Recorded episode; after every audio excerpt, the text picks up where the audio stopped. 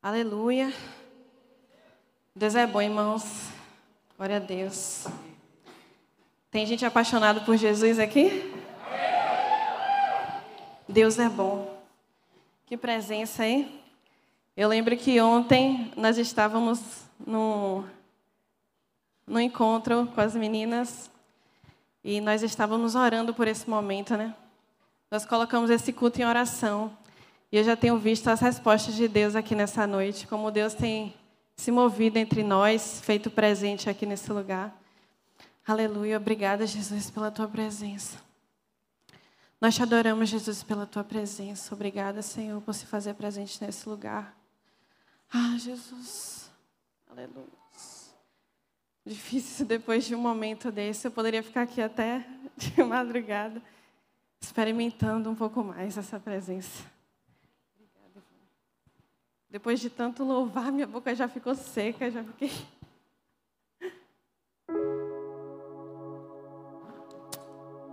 Aleluia, Jesus é bom. Para Deus. Eu acho que toda vez que eu sou convidada para trazer a palavra, eu falo a mesma coisa no início, que é que Deus já havia me preparado para esse momento. Deus cuida de nós de uma forma incrível. Quando o André veio falar comigo, eu já tinha, Deus já tinha colocado uma palavra no meu coração. Esses dias eu fiz um post no Instagram. É, Para quem não sabe, eu tenho uma papelaria, um Instagram de papelaria. E eu postei é, uma imagem, um, uma, um, desenho, uma ilustração, né? É, quando eu fui fazer esse post, na verdade, eu não sabia o que, o que eu iria fazer, né? Não, que, não, não tinha ideia do que eu iria postar. E aí eu peguei o meu tablet, meu iPad e comecei a desenhar. Eu pesquisei alguns, alguns desenhos eu comecei a desenhar um jardim. Comecei a fazer um desenho de jardim e não era qualquer jardim, era um jardim muito muito bonito assim. No fundo dele tinha uma porta e ele era, era como se você, a gente estivesse olhando de uma fechadura. Assim, o jardim. E o tema, né, porque na verdade a postagem foi um texto, né, o que eu escrevi no texto. O tema desse, desse post foi De Volta ao Jardim. E aí, na hora de escrever o texto, eu não sabia muito bem também o que escrever. E eu também não tinha muito tempo para fazer o texto, então o Espírito Santo foi gerando aquele texto no meu coração. E eu fui escrevendo e não, quando eu estava desenhando eu achei que era uma coisa. Eu achei que Deus queria falar algo comigo, mas aí ele começou a escrever o texto. E eu comecei a ouvir a voz dele através de através de outras palavras, coisas eu fui sendo ministrada. Logo depois, André me encontra e diz: "Ó, oh, a palavra está com você". Quando ele, já, quando ele estava vindo em direção a mim, quando eu olhei para ele, cadê ele? Quando eu olhei para ele, eu já, eu já baixei a cabeça, porque eu já sabia que ele iria falar assim: está com você a palavra. Mas glória a Deus, porque, mais uma vez eu digo, né, que não foi por acaso. Né? Ele escolheu a dedo, ele preparou cada um que está aqui. Então, mesmo que eu fique apreensiva muitas vezes, né? Eu ficava, Jesus. Essa palavra que o Senhor quer trazer realmente, porque o que a gente tem visto é que Deus tem batido nessa tecla, né, pastora? Vários cultos, Deus tem trazido a questão de relacionamento, intimidade, busca de Deus. Vou ser sincero, eu pensei assim, Caio até brincou comigo um dia lá em cima, eita que a pregação vai ser maranata. E eu queria, eu queria, que é um assunto importante, a volta de Jesus, avivamento. Podem ficar tranquilos que Caio está mergulhando no avivamento, ele vai trazer uma palavra de avivamento para nós. Mas Deus, Ele falou meu coração, não é isso que eu quero que você fale. Eu quero que você, de novo, porque culto passado, culto jovem passado, Caio falou, quem estava aqui, Caio falou sobre intimidade, sobre relacionamento. E Deus, mais uma vez, está nos chamando para falar. Ele usa pessoas diferentes para falar de jeitos diferentes. E eu não sei por que ele quis falar de novo, mas eu acredito que se ele quer falar de novo, é algo importante. É o que merece nossa atenção, é o que a gente precisa estar com os ouvidos, os olhos abertos. E tudo passa pela intimidade. Tudo passa pelo relacionamento com Deus. Então, eu queria orar com você agora sobre sobre aquilo que será ministrado. Eu queria que você orasse também comigo, pedindo a Deus para que abrisse seu coração, para que nada seja roubado, nada do que seja falado, ministrado aqui seja roubado, seja perdido. Tudo o que seja falado aqui venha para transformar o, os corações. É, essa palavra ainda, ainda está ganhando forma em mim. Ainda não cheguei no lugar que, que Cristo deseja de nós. Mas aí eu convido vocês a, junto comigo, estarmos nesse lugar de correr atrás do alvo, correr atrás daquilo que Deus preparou para nós. Então, faça essa oração comigo hoje para que a gente possa mergulhar um pouco mais fundo. De novo, falar sobre isso e dessa vez não restem dúvidas. Você possa estar com os ouvidos atentos e com o coração, com liberdade, para que Deus possa falar aquilo que Ele deseja. Vamos orar. Jesus, nós estamos aqui em Tua presença, Pai. Nós sentimos o teu mover, o teu toque durante o louvor, Deus. E nós te pedimos para que agora continue sendo da mesma forma, Deus. Para que o Senhor fale igualmente aos nossos corações. Para que o Senhor abra os corações de todos aqueles que estão aqui para escutar e ser ministrados pela Sua palavra. Tira toda a distração, Deus, todo roubo de mente. Pai, eis-me aqui, eu te peço para que tudo que seja falado nesse lugar não venha de mim, Deus. Que tudo que sai da minha boca não sejam minhas palavras, mas tuas, Senhor. Por isso eu te peço, Deus. Age com tua misericórdia sobre o teu povo, sobre a mim. Continue ministrando no meu coração e no coração dos meus irmãos. Que essa palavra venha com uma flecha nos nossos corações e nos marque para sempre, Deus. É o que nós pedimos. Amém. Eu queria começar lendo com vocês o que está escrito em Gênesis, capítulo 3, nós vamos ler do versículo 8 ao 10, a versão NVI.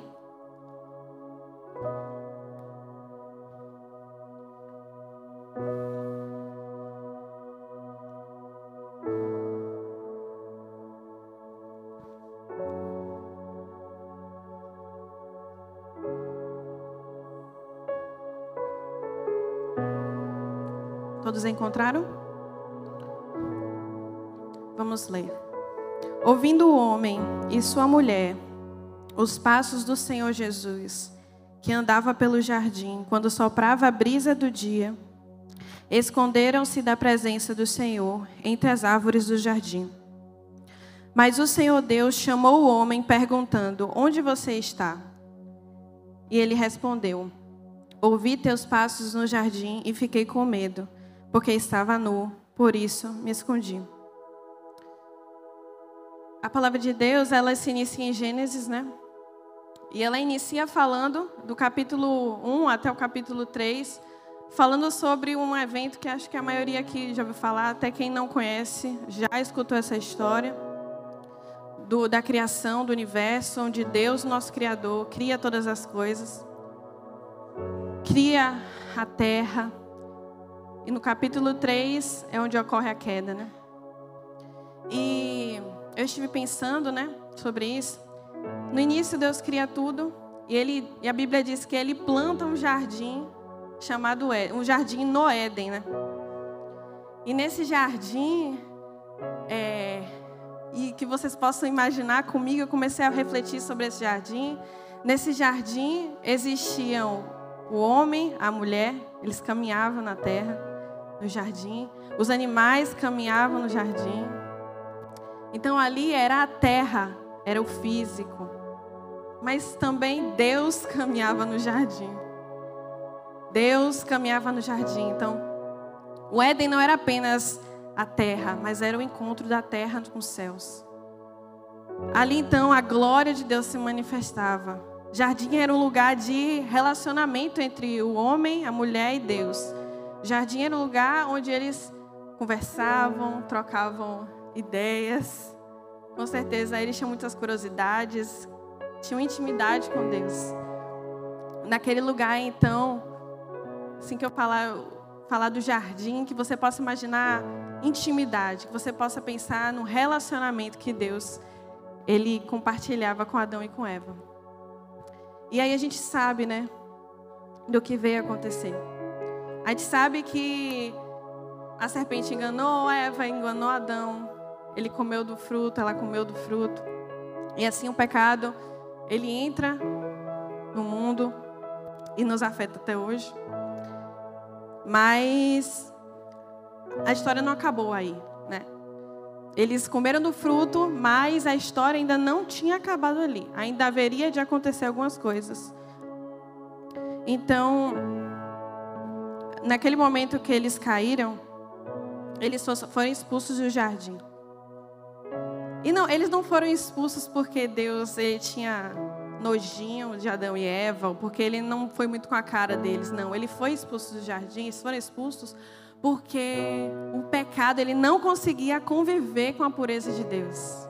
A santidade e a pureza de Deus era tão grande que o pecado não conseguia viver com Deus. Assim como a água não se mistura com óleo. Eles não conseguiram mais viver naquele jardim, aquele lugar de relacionamento, aquele lugar de intimidade. E aí a gente percebe, né, que a Bíblia Desde Gênesis até Apocalipse, ela é uma grande história de como Deus quer habitar com a gente. Não só habitar, mas relacionar com a gente. Então a história não terminaria por aí. Naquele momento, algo se quebrou, algo se rachou. O relacionamento do ser humano com Cristo foi quebrado. Um abismo surgiu. E agora a gente não tinha esse livre acesso a Deus. Desde Gênesis, a gente vê um jardim em que Deus habita com o ser humano. E como eu falei, até o final da Bíblia, para quem teve a oportunidade de ler já, do início ao fim, pôde ver que do início ao fim, Deus quer habitar conosco. Em Gênesis, ele habita no jardim. Em Apocalipse, uma das passagens mais lindas da Bíblia, no final de Apocalipse, termina com um Deus que reina sobre tudo, que vive com seu povo, e mais que isso, que não é necessário luz do dia, não é necessário sol e lua, porque a própria glória de Deus ilumina tudo. Meu Deus do céu. Fico imaginando esse dia, essa cidade. Então a gente vê que de Gênesis a Apocalipse, Deus deseja habitar e se relacionar com o seu povo. A queda não vai ser um empecilho para nós. Nós vamos entender a palavra de Deus diz em Apocalipse 21, 22 e 25, que eu quero ler com vocês, é justamente essa, essa, essa passagem de Apocalipse que fala sobre a cidade. Porque é um, é um versículo muito impactante, assim, como nós habitaremos com Ele no final de tudo.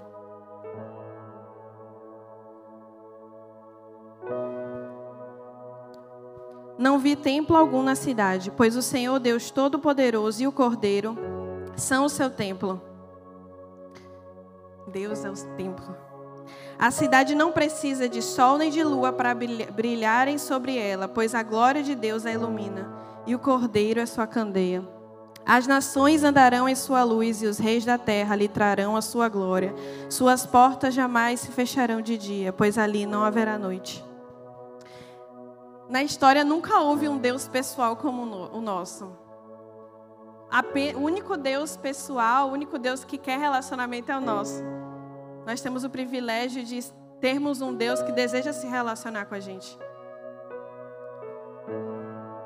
Na, no momento que Moisés estava no deserto com o povo, Deus levanta esse homem. Depois de tantas buscas frustradas do ser humano, em se conectar de novo com Deus, Moisés, Deus levanta Moisés e diz para Moisés: Moisés tem um tabernáculo aqui nos céus, construa um tabernáculo na terra. Nesse lugar, eu, eu entrarei com minha presença. É interessante que a tenda do encontro, também chamada assim, o tabernáculo, a tenda do encontro, se localizava no meio do acampamento de Israel. Eu quero que você repita comigo: Deus no meio de nós. Deus, então, nesse momento, habitava com seu povo, só que, para quem nunca viu a estrutura do tabernáculo, existe um véu que divide o santo lugar e o santíssimo lugar. A presença, a arca da aliança estava no santíssimo lugar e só podia entrar lá o sumo sacerdote depois de se purificar através de sacrifício. Então, todo ano, todo ano ele precisava ir lá se purificar dos seus pecados, sacrificar um animal para poder ter acesso à presença. Aquele tabernáculo era de novo o encontro dos céus na terra. Era ali que Deus manifestava a sua glória. Deus ali fazia com que os céus e a terra se convergissem. Só que a gente sabe que não havia não havia como não havia um cordeiro puro bastante não havia um, um, animal puro bastante que conseguisse livrar uma multidão de pecados daquele povo para que eles tivessem livre acesso com Deus. E aí, um belo dia, vai um anjo em uma cidade, não muito importante, encontra uma mulher virgem e um homem chamado José e fala para Maria e fala para José: você ficará grávida e você dará à luz a um menino, e o nome desse menino será Emanuel. O que significa Emanuel, igreja? O que significa Emanuel, igreja? Pode falar. Deus no meio de nós se torna então Deus conosco. Emanuel, Deus conosco, o Deus que deseja habitar entre o seu povo. É interessante porque em João, capítulo 1, versículo 14, ele fala, né? E o verbo se fez carne e habitou entre nós.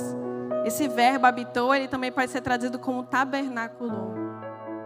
Não sei quantos já estão entendendo aquilo que eu quero falar. Mas tudo aquilo que estava no tabernáculo do povo de Israel, agora estava na pessoa de Cristo. Ele era a convergência, ele é a convergência do céu e terra.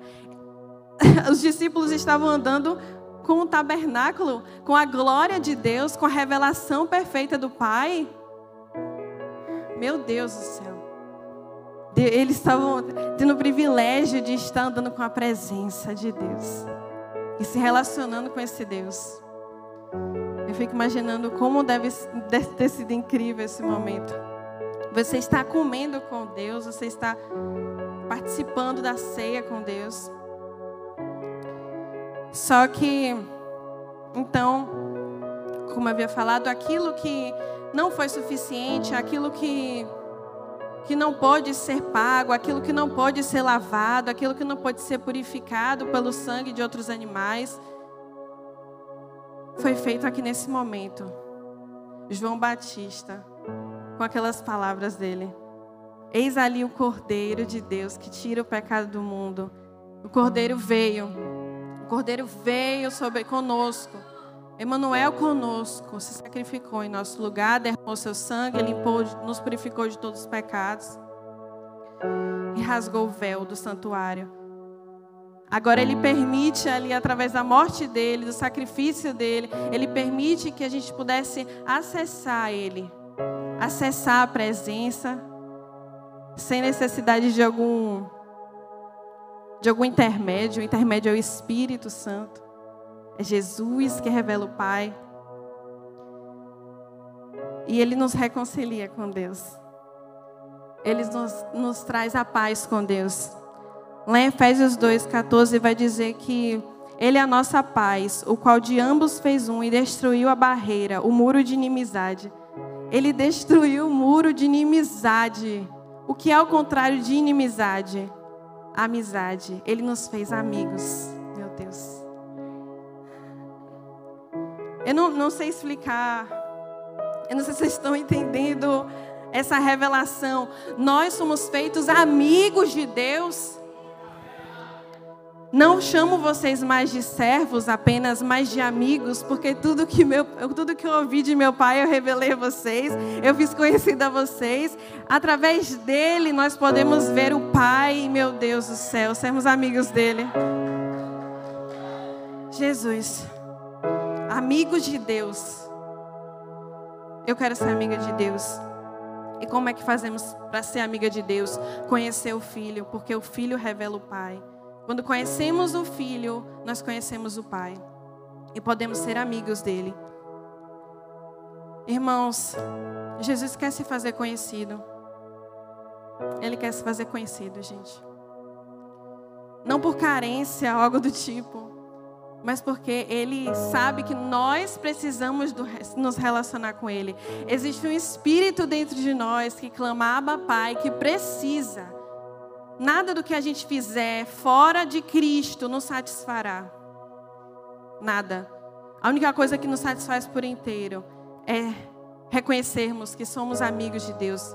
É cremos, crermos no Cristo, é vermos o Filho, é declarar como João Batista: Eis que vem o Cordeiro de Deus que tira o pecado do mundo.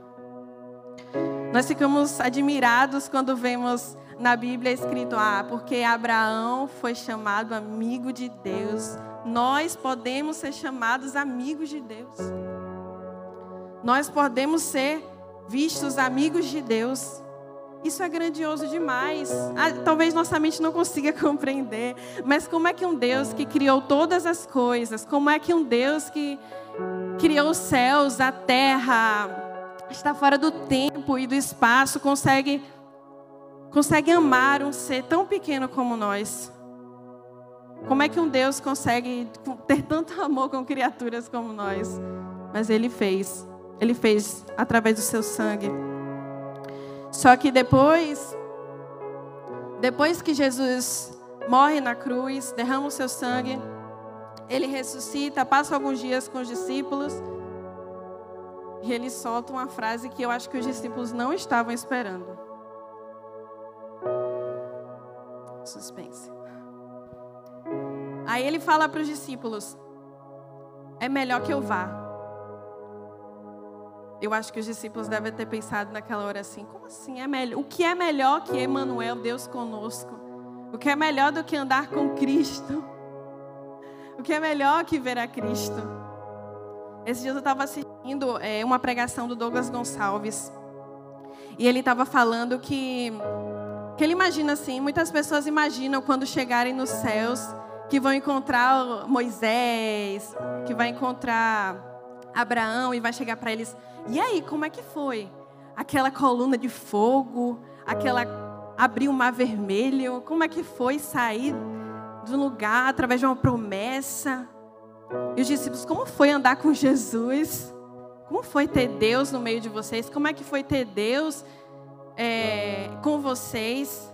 E aí o que ele disse, que eu achei engraçado, foi: na verdade, eu acho que eles vão perguntar para a gente: como foi ter Deus em vocês?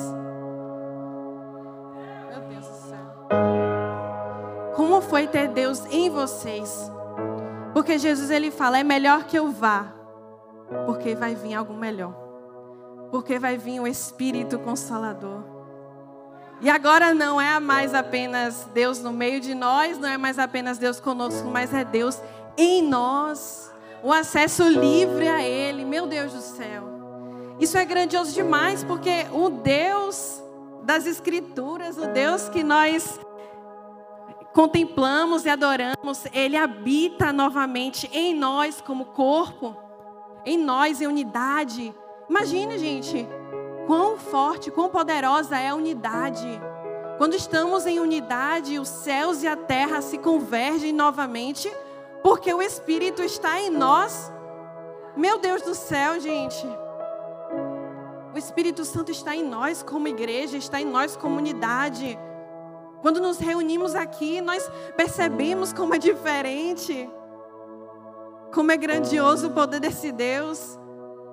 Não que Ele não, não esteja conosco quando estamos sozinhos, não é isso. Mas quando nós nos reunimos, a glória de Deus parece que a gente consegue ver o, o, o, o, o executar daquilo que Deus sempre, sempre quis. Ele podia ter nos feito diferentes, mas Ele nos fez seres relacionáveis, meu Deus do céu, porque Ele nos fez assim. Porque Ele nos fez a imagem e semelhança dEle. Pai, Espí... Pai, Filho e Espírito Santo, um só. Eles se relacionam. E Ele nos criou para também relacionarmos, meu Deus do céu. E Ele desejou colocar o Espírito em nós. Em nós. Uma analogia meio falha, mas que veio assim na minha mente para descrever o quão o quão grandioso para mim é esse fácil acesso a ele, que é extraordinário. Antes, para irmos, para acessarmos a internet, não sei quem, quem é dessa fase, mas para acessarmos a internet, o que, que a gente precisava fazer? Há muitos anos. Há muitos anos que se diga quando era mais nova. A gente precisava ir na Lan House. A gente precisava pagar um valor. A internet não era muito boa. A gente não conseguia, às vezes, fazer aquilo que a gente precisava fazer. E aí, agora, hoje a gente consegue acessar a internet no nosso celular. A gente consegue acessar a internet muito fácil. Temos acesso muito fácil à internet. Diferente do celular, nessa analogia, que nós damos muito valor, às vezes nós esquecemos de valorizar aquilo que aconteceu. O véu rasgado. Deus se relacionando com o seu povo. De novo, Deus habitando em seu povo. E isso só vai terminar lá, naquela cidade. Quando Deus reinará sobre nós. Quando Deus reinará. Quando a, cidade, a nova Jerusalém vier nós vamos contemplar a beleza completa e não mais as sombras de Deus. Mas enquanto isso estamos aqui e precisamos entender a, a nossa, o nosso propósito. Nós entender, precisamos entender como responderemos a isso. Como vamos responder a um Deus de relacionamento? Como vamos re responder a um Deus que deseja habitar entre nós, que deseja relacionar com, com a gente, se relacionar com a gente? E Paulo entendeu. O apóstolo Paulo vai falar melhor que eu. Gostaria de ler com vocês em Filipenses 3, versículo 7 ao versículo 11.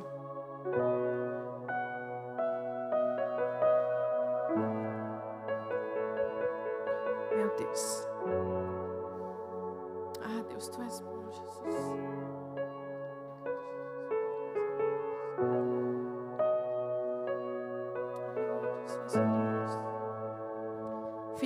Filipenses capítulo 3, versículo 7 a 11.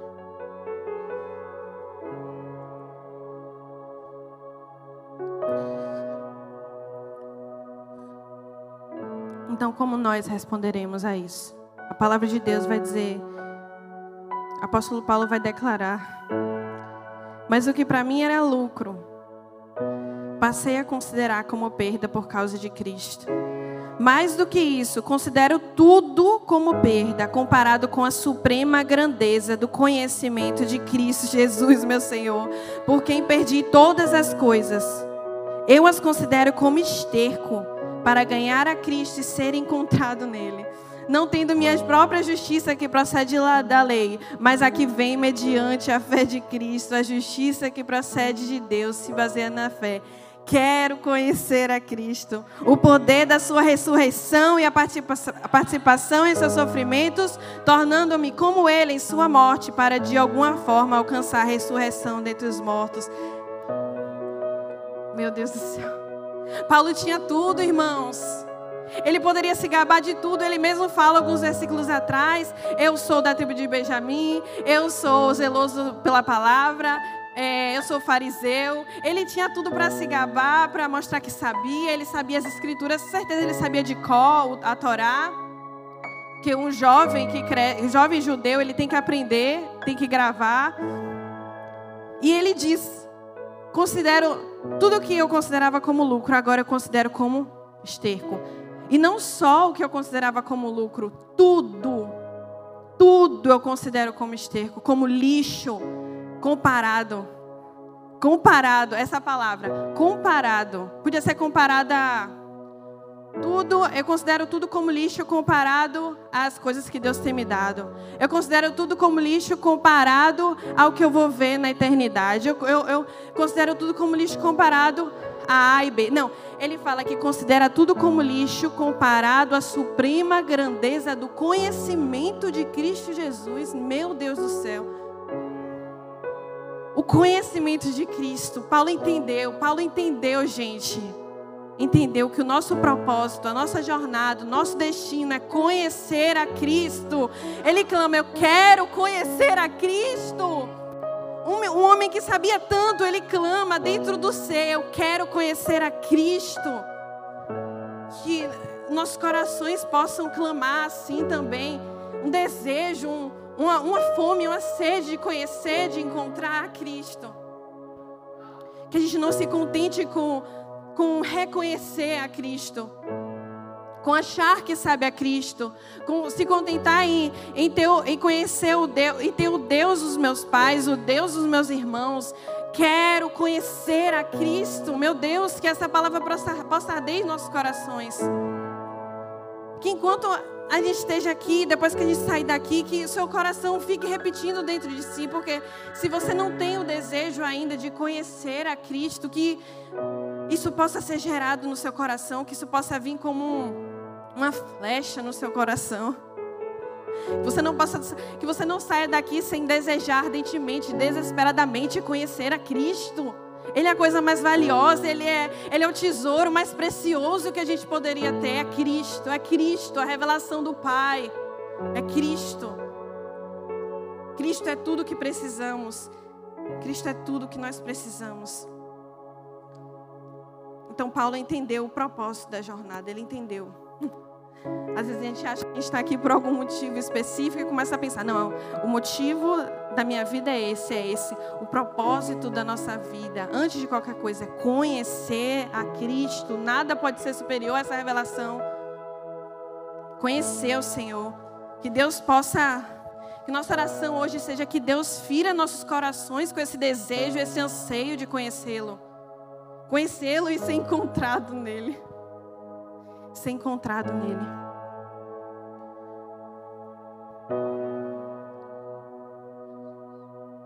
Que o Senhor possa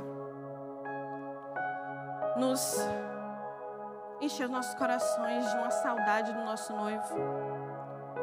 Saudade dele, saudade. Só podemos ter saudade de se conhecermos. Se conhecermos a ele. Nós precisamos entender que Deus ele não vai casar com uma noiva aquele, uma noiva imatura. Ele não vai casar com uma noiva, ele não vai encontrar uma noiva que está mais preocupada em em buscar as coisas dessa terra, em olhar para as coisas passageiras e que se preocupa com a briga de um outro, se preocupa com fazer alguma coisa, o dia de amanhã, o que fazer. Não. Deus vem, Deus vem encontrar uma noiva madura.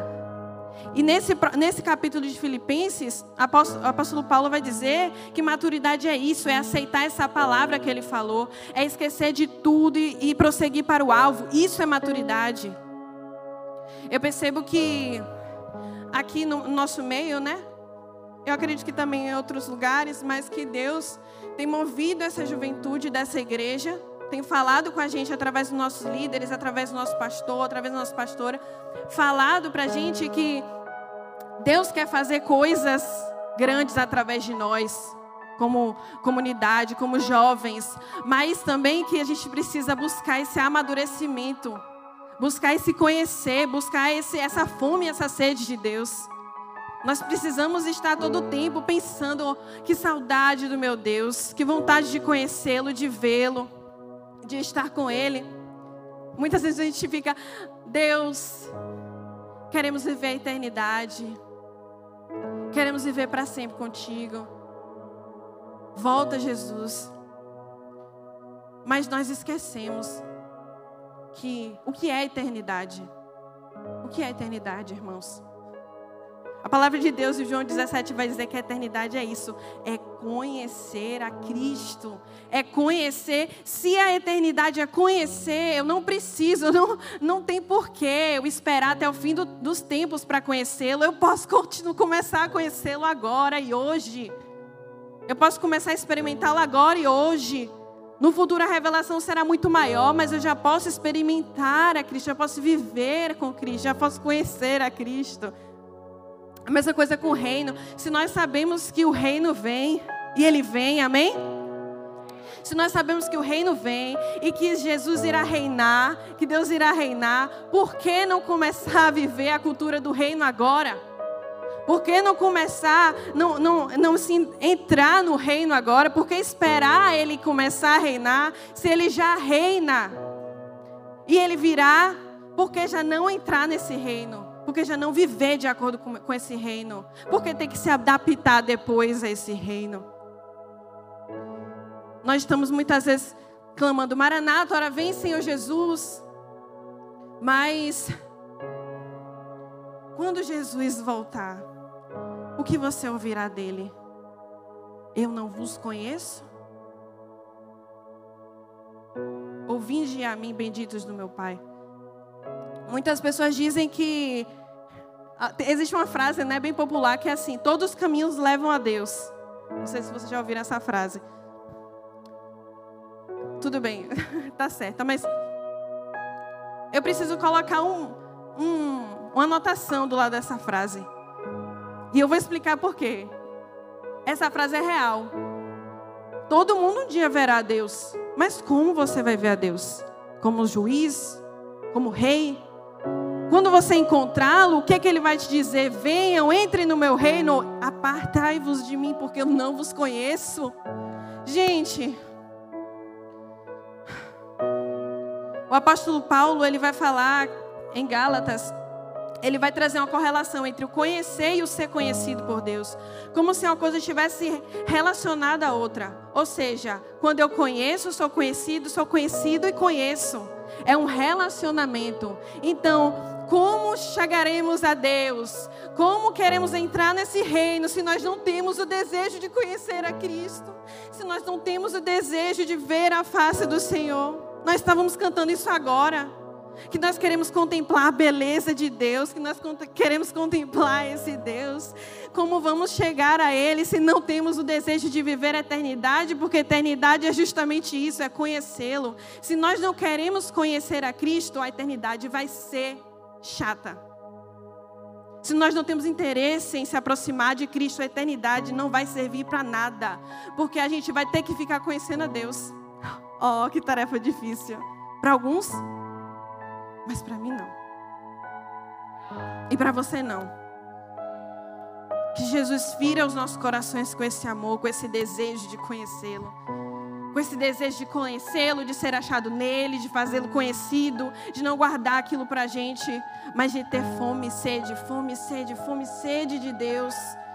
Um desejo ardente de conhecê-lo, não de ouvir falar, mas de ouvir Ele falar. Deus, nós precisamos começar agora a viver a eternidade. Chega Chega de deixar para depois. Amanhã eu conheço a Deus. Amanhã eu busco a Deus. Amanhã eu vejo o que eu faço. Amanhã pode não chegar. Nós precisamos ter esse temor. Nós precisamos ter esse desejo de conhecê-lo, porque esse é o propósito. E Paulo entendeu, e Paulo falou para a gente. Imagino ele falando com essa empolgação, com esse desejo. Quero conhecer a Cristo. Quero conhecer a Cristo, ser achado nele. Quando o Caio pregou aqui no, no culto jovem passado, foi um momento muito marcante para mim. Ele leu um texto que está em Lucas 10, 38. Eu vou ler também aqui. Ele subiu aqui, leu o texto, e antes de ele falar qualquer outra coisa, as lágrimas vieram no meu, nos meus olhos e eu ali foi quebrada. A gente vai entender o que, que Deus ministrou no meu coração quando Ele falou aquilo. Lucas 10, 38 a 42. Caminhando Jesus e os seus discípulos chegaram a um povoado onde certa mulher chamada Marta o recebeu em sua casa. Maria, sua irmã, ficou sentada aos pés do Senhor, ouvindo a sua palavra. Marta, porém, estava ocupada com muito serviço. E aproximando-se dele, perguntou: Senhor, não te importas que minha irmã tenha me deixado sozinha com o serviço? Diz-lhe que me ajuda. Respondeu o Senhor: Imagina a voz do Senhor, bem calma, bem amorosa, bem mansa. Marta, Marta, você está preocupada e inquieta com muitas coisas. Todavia, apenas uma é necessária. Maria escolheu a boa parte e esta não lhe será tirada. Quando Caio leu essa passagem, como se o Espírito falasse no meu coração, só que com meu nome. Giovana, Giovana, você está preocupada com tantas coisas. Você está preocupada, inquieta com tantas coisas, mas apenas uma é necessária. Apenas uma é necessária. Eu não sei se você se identifica com essas palavras. Preocupada e inquieta. Preocupado e inquieto. Se você se sente preocupado e inquieto. Se a sua cabeça da hora que você chegou aqui até agora, sua cabeça não parou de pensar, não parou de pensar no de amanhã, no que você vai fazer daqui a pouco, os problemas, as diversidades, o TCC. Eu não sei o que se passou pela sua mente desde a hora que você chegou aqui. O Enem, não sei. Mas eu quero que você diga para sua alma agora, que você declare para ela apenas uma coisa necessária. Apenas uma coisa necessária. Apenas uma coisa necessária. Escute a voz de Jesus falando com o seu nome. Apenas uma coisa necessária. Por que tanta preocupação? Por que tanta inquietude? Já que estaria contigo todos os dias. Apenas uma coisa necessária. você. Não é o final, mas eu só queria rapidinho que você fechasse os seus olhos e pensasse, refletisse sobre a sua vida. Eu queria que você imaginasse uma mala. Não precisa, não precisa desligar, pode deixar ligado. Eu queria que você refletisse, eu queria que você imaginasse uma mala, uma maleta, uma bolsa, não sei, que você comece a tirar tudo aquilo que está te afligindo, tudo aquilo que está te preocupando, te deixando inquieta. Que todas as o, o, o barulho da sua mente agora possa, como uma brisa, cessar todo o barulho que tem na sua mente.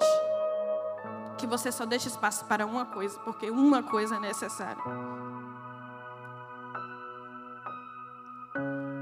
Pare para refletir sobre isso. Vá tirando tudo aquilo que que te impede de escutar, tudo aquilo que tem roubado a sua mente, tudo que tem roubado a palavra de Deus do seu coração. Tire tudo agora. Que tem te distraído, que tem te feito perder o sono. Deus não quer que você viva dessa forma, porque Ele já te disse que apenas uma coisa é necessária. Apenas uma coisa necessária. Marta e Maria tinham Jesus sentado à mesa delas. Não que Marta estivesse fazendo algo de errado, cuidando das coisas, mas a Bíblia vai dizer que Maria escolheu a melhor parte. Ela escolheu estar nos pés de Cristo. Maria, apenas uma coisa necessária. E agora fale para você uma coisa necessária e coloque uma coisa na sua mala, uma coisa na sua bagagem: a presença de Deus, o conhecimento de Deus. Eu quero conhecer a Cristo e ser conhecido achado nele. Apenas isso é necessário. Apenas isso é necessário. Paulinha falou a Caio, que Caio contou aqui. Maria, isso marcou bastante.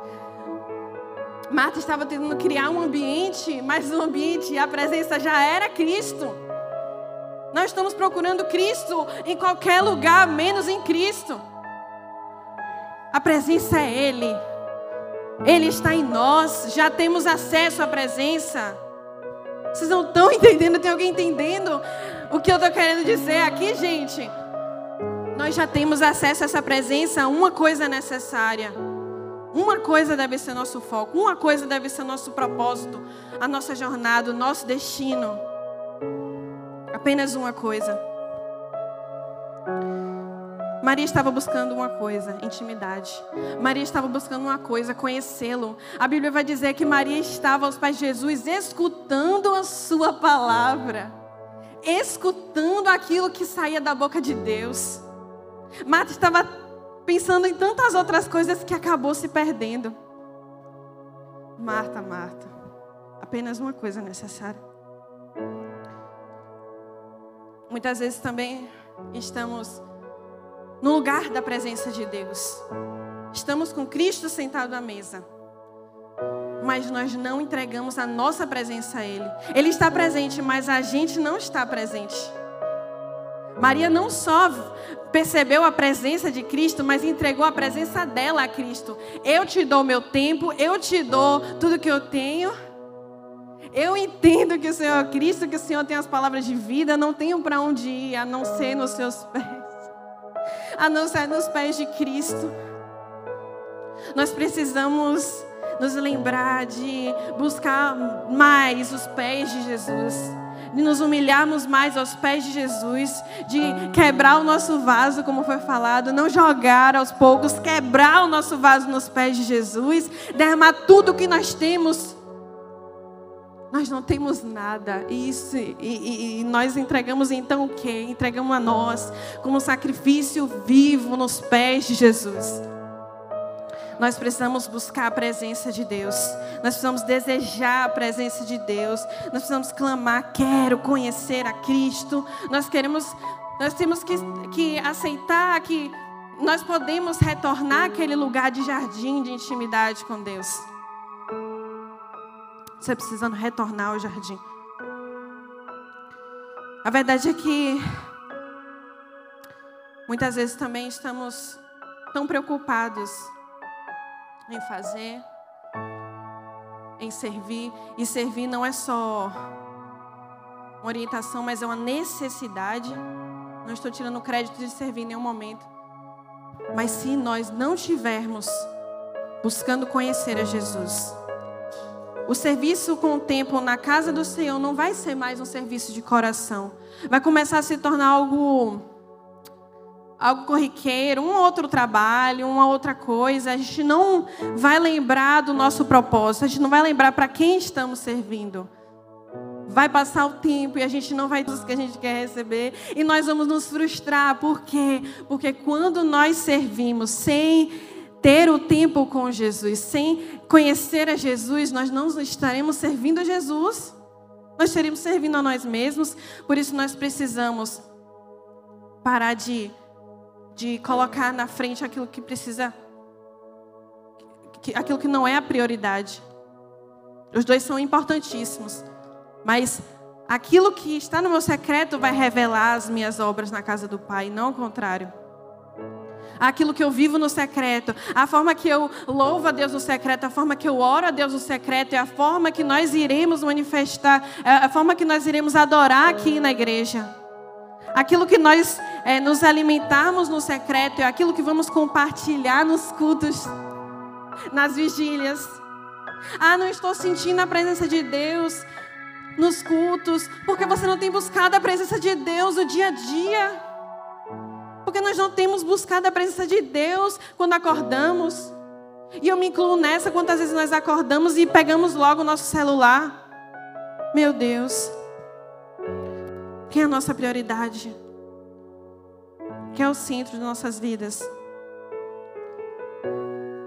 Uma certa vez eu ouvi uma frase. Até Júnior que me falou. Deus nos livre de escutar Deus falando para a gente: Você buscou tanto me servir que acabou esquecendo de mim.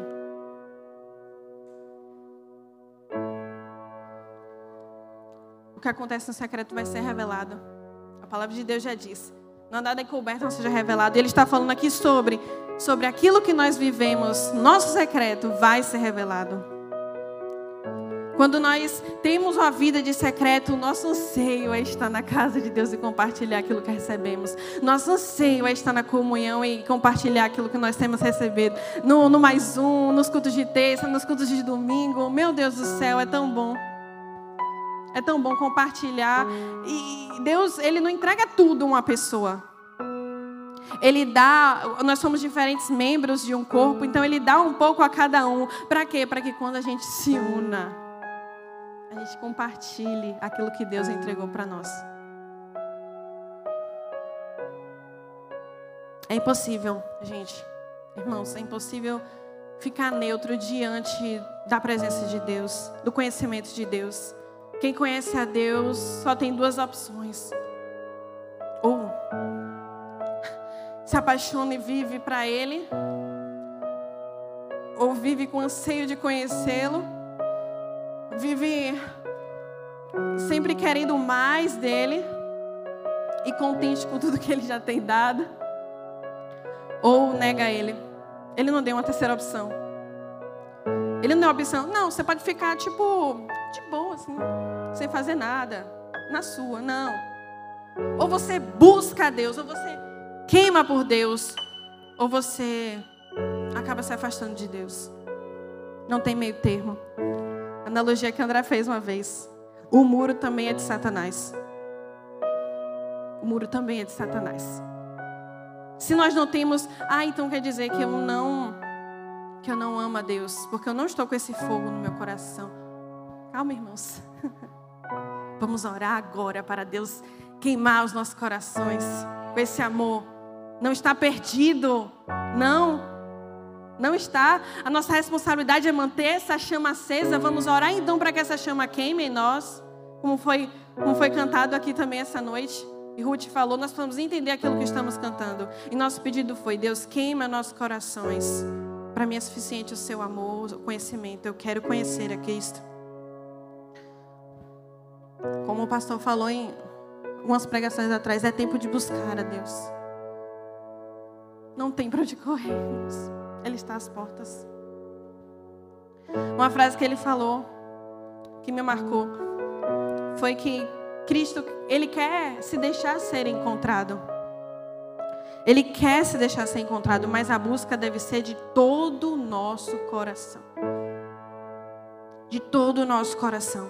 Se buscarmos, podem ter certeza, ele se manifestará, ele fará ele cura, Ele liberta, Ele transforma, Ele vai fazer, mas nós precisamos crer, nós precisamos buscar. Tiago 4,8 vai dizer: aproxime-se de Deus e Ele se aproximará de vocês. Ele vai se aproximar. Basta você dar o passo de buscá-lo, Ele vai se aproximar de você. E não apenas conhecê-lo. Muitas vezes podemos pensar que já sabemos tudo, já conhecemos o bastante, mas a palavra de Deus vai dizer: conhecer e prosseguir em conhecer. Nós vamos precisar de uma eternidade para conhecê-lo por completo. Então não vamos conseguir parar 80 anos nessa terra não vai ser o suficiente para conhecermos por inteiro. Nós precisamos começar ontem. Nós precisamos começar e continuar e continuar, não parar, não deixar a chama se, se apagar. Ele quer incendiar você, ele quer incendiar aqueles que estão ao seu lado com esse amor e esse desejo de Cristo. Precisamos, e eu me incluo nisso, essa palavra está ainda tomando forma em mim. Precisamos orar mais, precisamos ler mais, precisamos congregar mais, precisamos adorar mais. Nós precisamos fazer mais. Não porque através de nossas obras nós vamos conquistar Jesus, mas porque nós precisamos dessa intimidade, desse relacionamento com Ele. Nós necessitamos. O Espírito que habita em nós clama, Abba, Pai. Precisamos encontrar esse clamor. Meu pedido é que você olhe para dentro de si e procure este clamor. Se não está tendo, procure essa, essa fome, essa sede de buscá-lo. Existe.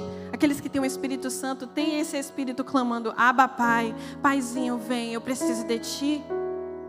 Nós precisamos parar de criar argumentos para não buscar a Deus. Parar de... Nós vamos ter muitos argumentos, irmãos, muitos, não se enganem. Tem muitos motivos para você não buscar a Deus. O inimigo vai fazer questão de te ajudar nessa tarefa. Ah, porque hoje eu estou assim. Ah, porque fulano de tal é assim. Ah, porque tal, tal. Esqueça tudo isso. Deixe tudo para trás. Prossiga para o alvo que é Cristo. Quero conhecer a Cristo. Quero conhecer a Cristo. Apenas uma coisa necessária: conhecer a Cristo. Tem um livro que eu vi uma frase, eu não li esse livro ainda, mas ele, ele se chama Você é aquilo que ama. Acredito que muitos já ouviram falar. Eu ainda não li esse livro, mas tem uma frase que eu vi na internet muito. que, que falou muito assim comigo. É impossível não amar. Logo, a questão não é se você amará algo. Não é se você. Não é, logo a questão é se você amará algo acima de tudo. A questão não é se você amará algo acima de tudo, mas o que você amará acima de tudo e você é aquilo que ama. Nós vamos amar várias coisas. Nós vamos, e é certo que nós vamos amar algo acima de todas as coisas também. Nós não, não, conseguimos colocar no mesmo patamar, nós vamos colocar algo acima. A pergunta é: o que temos colocado acima? Porque aquilo que nós colocamos em primeiro lugar vai ser aquilo que vai mover nossa vida. Nós somos aquilo que amamos, nós somos aquilo que desejamos. Nossa vida é movida por aquilo que nós ansiamos. Essa é a verdade. E aí a pergunta é: nossa vida, o que, a, a pergunta é: o que mais desejamos então? O que mais amamos então? Porque é nisso que nós gastaremos mais nossas energias, é nisso que nós gastaremos mais o nosso tempo, é nisso que nós gastaremos mais os nossos pensamentos, é nisso que nós gastaremos mais as nossas finanças, é isso que vai ser o centro da nossa vida. A pergunta é: o que amamos em primeiro lugar? O que é que nós colocamos em primeiro lugar? A palavra de Deus em Filipenses 3,18 vai dizer assim: Paulo diz assim: Pois, como já disse repetidas vezes, e agora repito com lágrimas, imagino Paulo chorando sobre aquilo, com um aperto no coração, falando: Há muitos que vivem como inimigos da cruz de Cristo. O destino deles é a perdição. O seu Deus é o estômago. E eles têm orgulho do que é vergonhoso. E ele termina falando assim: só pensam nas coisas terrenas. Calma, Paulo. Meu Deus, é o que Paulo está dizendo aqui para a gente. Inimigos da cruz de Cristo, a gente pensa logo o quê? Um, um adúltero, um, uma coisa assim também. Mas o que, que ele fala aqui, destinado a, a, a filipenses, os filipenses? Que os inimigos da cruz de Cristo são aqueles que pensam sempre em si que o Deus dele é, é ele, são eles mesmos e eles só pensam nas coisas dessa terra. Meu Deus. Deus tem misericórdia de nós. Nós não queremos ser inimigos da cruz de Cristo. Nós somos chamados para ser amigos de Cristo. Porque os olhos, nossos olhos estarão voltados para aquilo que mais amamos. Não tem jeito. Mas existem aqueles, existem aqueles que, que o, o desejo maior é encontrar e conhecer a Cristo. Quem deseja o filho não descansa até encontrar o filho. Aquela música que diz assim: Eu não darei descanso aos meus olhos até que os meus olhos encontrem o lugar. Meu Deus, é dedicar a sua vida com os olhos fixos em Deus e nas coisas eternas, porque queremos viver como amigos de Cristo. Essas pessoas se deleitam em Cristo e a satisfação e o contentamento estão em Cristo. Em Salmos 37, 4, vai dizer: Deleite no Senhor e Ele atenderá os desejos do seu coração. Esse deleite pode ser também traduzido como contentamento, encontrar prazer nele. Em quem temos, em o que temos encontrado prazer em nossas vidas? O que, é que tem nos, nos gerado contentamento? O que, é que tem sido o centro do nosso olhar, o centro da nossa vida? Paulo continua dizendo em Filipenses 3: Eu quero ser achado nele. Quero conhecê-lo. Deixo tudo para conhecer em comparação à grandeza do conhecimento de Deus, mas também quero ser encontrado nele. Quando alguém pensar em Jesus, vai pensar em Paulo. Jesus é amigo de Paulo. Eu quero ser achado nele. Eu quero estar debaixo das asas dele. Quando a gente procura, quer procurar alguém na internet, no Instagram, a gente e a gente não sabe o, o Instagram da pessoa, o nome da pessoa, a gente vai pelas pessoas que ela é mais chegada. Vai procurar uma foto, vai procurar estar marcado. Assim também, nessa analogia, se alguém quiser nos achar, onde que vai começar a procurar? Vai começar a procurar em Cristo? Se alguém olhar para nós, verá Cristo, nós seremos encontrados nele? Se nós buscamos conhecê-lo, nós buscamos também ser encontrados nele. A pergunta que eu faço, ou melhor, a pergunta que o Espírito faz a mim e a você é: quanto tempo nós investimos no relacionamento com Deus? Quanto tempo nós, nós investimos no jardim com Deus? A média hoje em dia é, da, das pessoas é oito horas no, no, no celular, na internet. Oito horas por dia.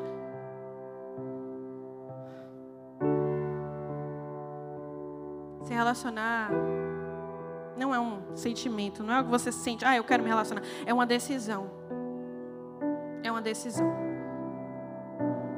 Imagine se Neto e Bianca, que estão noivos, Neto desse decidem então que vão se encontrar apenas desse domingo. Lá. A gente só vai se encontrar duas horas desse domingo. Só isso. Neto, você casaria com Bianca sem conhecer ela? Bianca, você conheceu Neto sem, sem conhecer ela? Eu acho que não. Eu acho que o noivo não iria querer casar com a noiva que não conhece, que só encontra dois dias na semana. Nós precisamos, gente. É o quê? Nós precisamos doar também nosso tempo a Deus. Aquilo que mais pensamos, aquilo que mais desejamos, aquilo que mais dedicamos nosso tempo, é aquilo que é mais importante para nós. E aí, o que foi feito no Éden não foi apenas reatar o nosso relacionamento com Deus, foi reatar também o nosso relacionamento com o nosso próximo. Ele também quebrou a inimizade, não só de Deus e a humanidade, mas de Deus e o outro. Porque Adão e Eva, eles se relacionavam. E Deus se importava com o relacionamento deles, se importa com o relacionamento nosso também. Viver em unidade. Jesus ora em João 17: Pai, que eles possam ser um como nós somos um. Imagina, gente. Vocês estão entendendo? Vocês estão comigo? poderoso. Ser um como Cristo é um, com o Pai, com o Espírito. Ele nos manda amar a Deus sobre todas as coisas, mas também amar o nosso próximo como a nós mesmos. Como é que a gente pode amar o próximo como a nós mesmos? Só se o próximo for um com a gente mesmo. Se nós pensarmos na unidade, se nós vivemos na unidade, é muito mais fácil amar o nosso próximo como amamos a nós mesmos, porque o próximo vai ser também um conosco. E eu vejo essa unidade muito forte em nós jovens. E nenhuma arma de Satanás vai conseguir quebrar essa unidade entre nós, amém? E através dessa unidade, jovens, daqui tenho certeza que de outras igrejas, mas eu falo porque eu vivo a daqui, como eu nunca vivi em outro lugar. A nossa unidade fortalecendo a nossa unidade cada vez mais e buscando a, a intimidade, o jardim, voltando ao jardim, buscando a Ele, nada poderá nos parar. Nada poderá nos parar. Nada pode parar, pode parar a igreja. Nada pode parar uma igreja unida. E nós jovens temos essa unidade forte que vai gerar muitos frutos ainda. E já tem gerado. Eu creio, amém? Amém. Nós vamos ir a outro nível. Nós vamos alcançar outros níveis, como os nossos líderes têm falado, se nós buscarmos se aprofundar nessa unidade, na intimidade com Deus. nós temos visto que o fim dos tempos está chegando. Os sinais já têm se revelado. Nós temos visto tudo aquilo que tem. Claro que ao longo da história, os sinais eles já vêm se cumprindo. Sempre teve guerra, sempre teve rumores de guerra, sempre teve terremotos, mas vocês percebem que é como as dores de parto que começam a acontecer mais e mais rápido e, e, e mais em um espaço curto de tempo, tem se, tem, tem, tem se aumentado. Cristo está voltando. Cristo está voltando. Essa esperança enche os nossos corações de alegria. Mas nós precisamos olhar para Cristo. Nós precisamos aqui, enquanto estamos aqui, buscar intimidade com Ele. Nós precisamos deixar tudo para trás e lembrar da intimidade, porque só aqueles que verão a Deus, só aqueles que entrarão nesse reino, são aqueles que Ele disser: Venha, eu conheço vocês. Eu ouvi suas lágrimas. Eu ouvi sua oração pedindo, Deus, tenha misericórdia porque eu sou falho, porque eu não mereço. Me ajude a permanecer de pé. É oração, Jesus, olha, o Senhor está vendo como eu estou fazendo isso, fazendo aquilo. Não, é uma oração de Jesus, o Senhor tem misericórdia de mim. Eu te amo e eu quero te conhecer. Eu quero te ver mais e mais. E Ele escutou todas as suas orações. Ele escuta todas as suas orações de anseio, de buscar, de encontrar e de saudade do noivo. Por isso, irmãos, vamos perseverar até o fim. Essa mensagem é um, é um, é um chamado de urgência mesmo. É, é necessário buscar agora. A gente não sabe o que vai acontecer quando a gente sair desse lugar. A gente não sabe se amanhã nós estaremos vivos. Nós precisamos buscar agora. Nós precisamos ter sede agora. Ter fome agora. Nós precisamos perseverar até o fim. A palavra vai dizer que aquele que perseverar até o fim será salvo. Então, o que nos resta, irmãos? O propósito de Deus é nos levar de volta a esse lugar de jardim, dessa intimidade.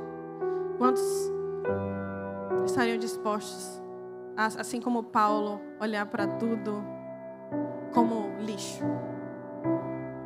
O pessoal do louvor pode vir. Quantos estariam dispostos a considerar tudo como perda comparado ao conhecimento da grandeza de Deus? É uma oração perigosa. Porque requer de nós tudo que nós temos.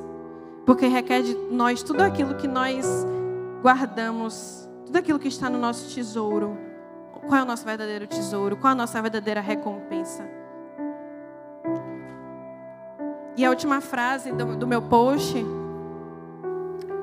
foi essa: Não há mais tempo para perder buscando flores fora do jardim.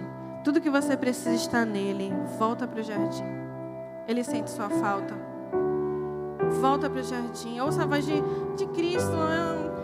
Meu Deus, quem sou eu? Não sou eu, não, gente, que estou falando. Ouça a voz de Cristo. Não sou eu que chamo você para voltar. É Cristo. Volta para o jardim. Volta para a intimidade. Aqueles que já são cristãos, que, que perderam esse, esse, esse zelo pela intimidade, que voltem à intimidade, que voltem ao relacionamento. Aqueles que não conhecem a Cristo, aqueles que ainda nunca provaram a intimidade, provem dessa intimidade, provem desse amor, provem desse lugar, provem dessa presença. Ele nos reconciliou consigo. Através do seu sangue, ele nos lavou dos pecados. Nossa oração seja para que Ele nos purifique, purifique os nossos corações, os nossos lábios, as nossas mentes, para que nossa mente seja repreendido tudo aquilo que nos afasta dEle. Repreenda dentro de você, repreenda tudo aquilo que te afaste de Deus, tudo aquilo que te afasta da presença. Porque o desejo de Deus é se revelar para nós. O desejo de Deus é se aproximar de nós, mas nós precisamos dar esse passo. Nós precisamos clamar até que te quero conhecer Jesus entre no nosso interior como flechas que quebra o nosso coração. Eu quero conhecer Jesus. Eu vou ministrar uma canção que fala justamente isso. É uma canção que é muito conhecida, a gente já sabe de cor, já sabe de trás para frente, de frente para trás. Mas essa noite eu quero que você cante de uma forma que você nunca cantou essa música, que você declare mesmo. Que você diga a Deus com todo o seu fôlego, com todas as suas forças, o mais alto que você puder, quando chegar nessa, nesse momento da canção. Eu quero conhecer Jesus, e que não seja uma frase como qualquer outra, mas seja uma oração. Deus, eu quero te conhecer, eu quero conhecer Jesus.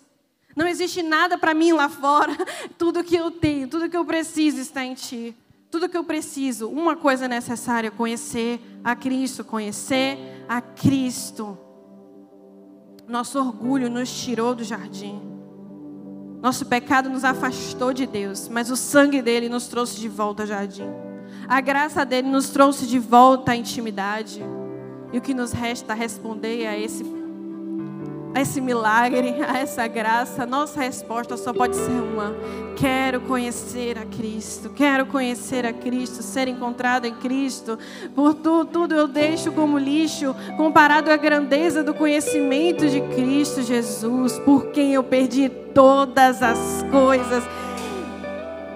Imagine louvar a Deus porque perdemos todas as coisas. Não é porque perdemos todas as coisas, é porque ganhamos tudo em Cristo. Tudo que precisamos está em Cristo. Não existe vida fora de Cristo. Tudo que precisamos está nele. Por isso eu queria que, que vocês colocassem de pé para a gente declarar isso. Comunidade, como igreja. Você que não está sentindo esse desejo de conhecer a Cristo, não, não, não está perdido. Você não está perdido. A gente vai. Eles vão ministrar essa canção. E eu peço que vocês fechem seus olhos. Vocês declarem com todo o coração. Quero conhecer a Cristo. Quero conhecer Jesus. Quero retornar ao jardim.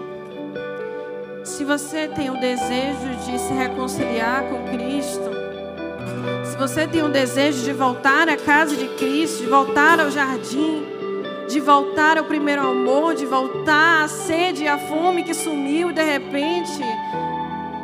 Eu peço para que você coloque a sua mão sobre o seu coração e declare: Quero conhecer a Cristo. Quero conhecer a Cristo, só Deus está te vendo.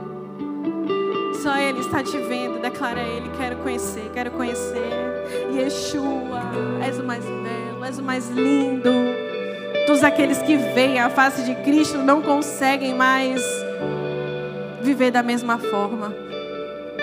Não conseguem mais viver do mesmo jeito. Todos aqueles que conhecem a Cristo não conseguem voltar. Todos aqueles que já pisaram no Santo dos Santos não conseguem sair de lá. Porque lá é onde se manifesta a glória e a beleza de Deus. Cristo em nós. Nós queremos conhecer Jesus. Nós queremos te conhecer.